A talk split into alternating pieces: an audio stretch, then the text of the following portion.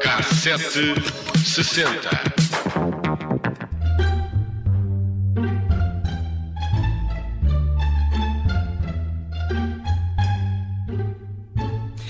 No início de julho de 1969 foi notícia que 28 funcionários dos TLPs, uh, telefones de Lisboa e Porto, furtaram ao longo de vários anos entre 550 e 700 contos em moedas de 50 escudos.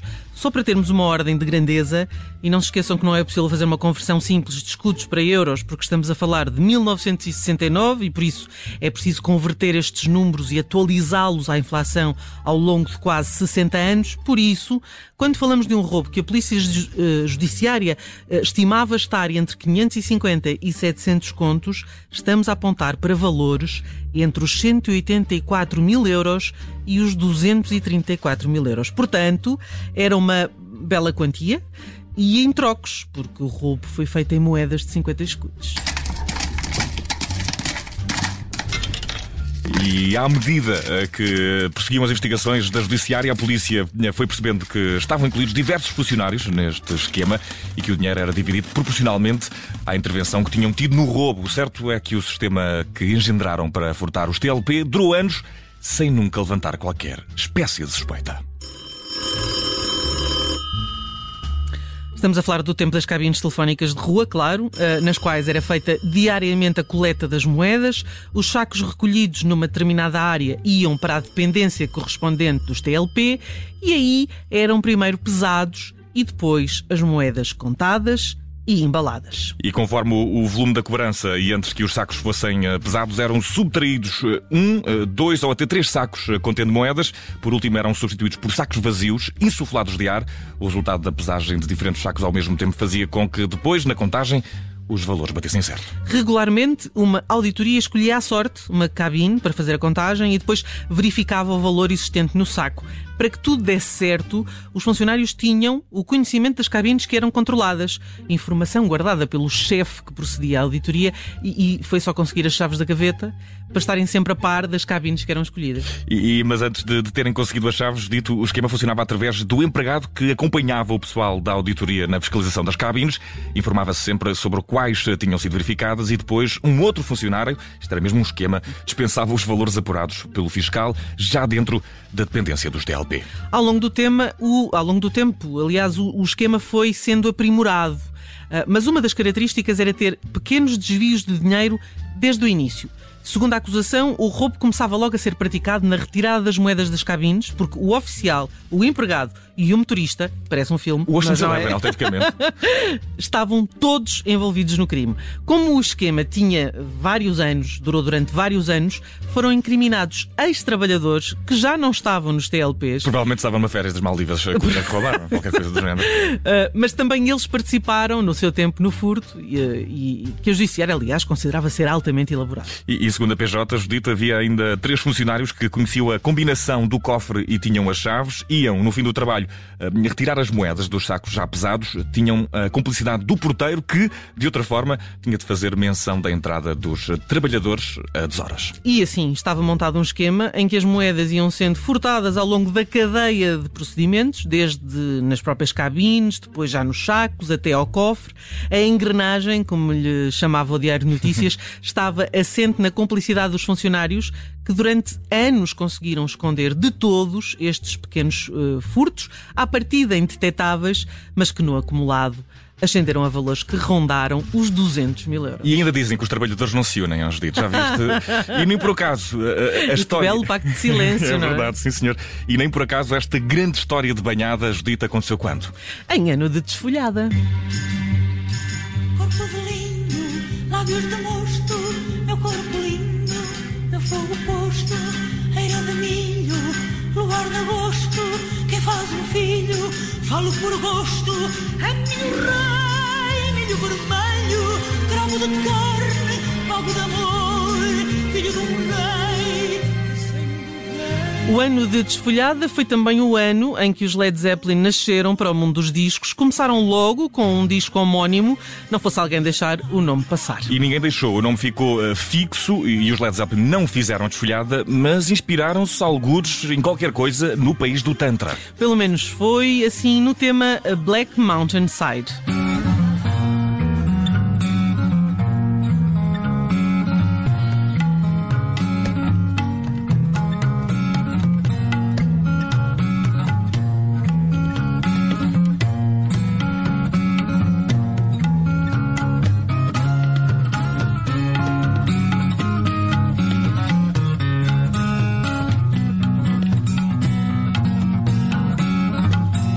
Estamos uh, com sonoridades de outro continente promovidas pelos Led Zeppelin. Foi também em 1969, em janeiro, para sermos mais precisos, que os Beatles brindaram o mundo com uma última atuação pública. Foi no rooftop do edifício da Apple Records em Londres. E eu achar que os rooftops tinham sido inventados e nascido precisamente no mesmo dia do Instagram. Não, nada disso. Podes chamar-lhe terraço. Olha, bom nome, se quiseres. É bom. Está esquecido.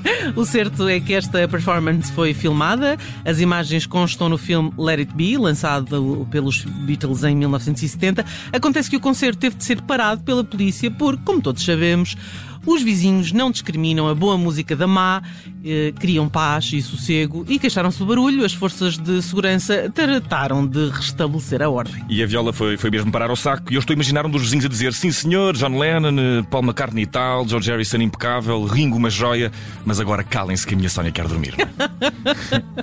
Para além deste concerto censurado pelos vizinhos, 1969 foi também o ano do penúltimo disco da vida dos Beatles, Abbey Road. E, e os Beatles eh, como o concerto deles no rooftop da Apple Records, souberam aceitar o fim e até o cantaram nesse mesmo disco com The End.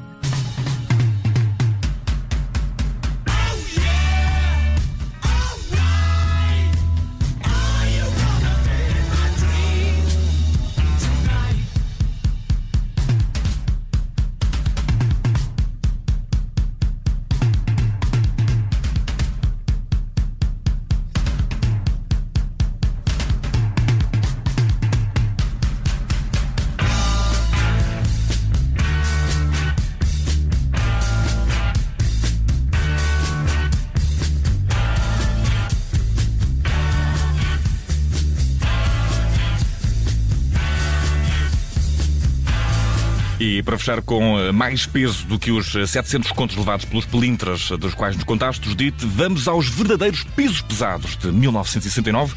É um dueto de titãs, arrisco-me dizer. Foi este o ano em que Johnny Cash e Bob Dylan gravaram música juntos, alguns em Nashville, no Tennessee, como não podia deixar de ser, e desses momentos quase míticos só nos chegou uma canção, Girl from the North Country.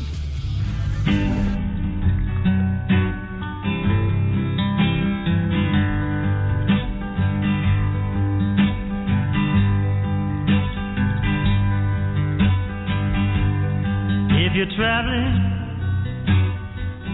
to the North Country Fair, where the winds hit heavy on the borderline. Remember me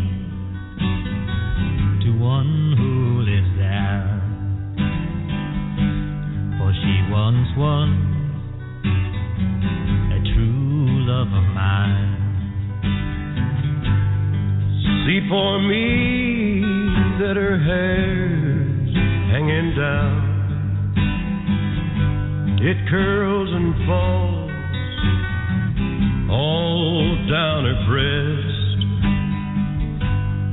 See for me that her hair's hanging down.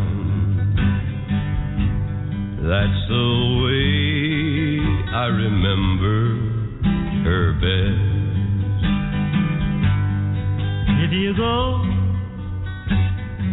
when the snowflakes fall,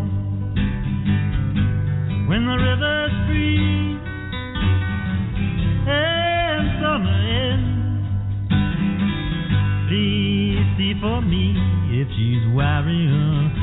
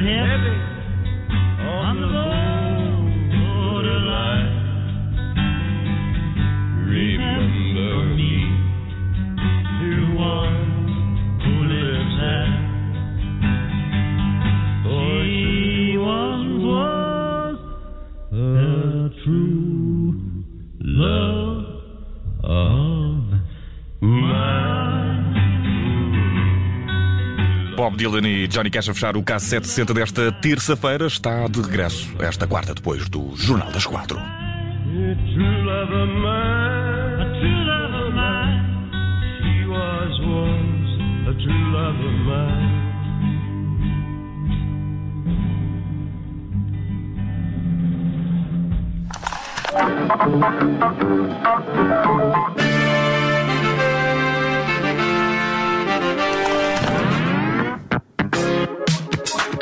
sete sessenta.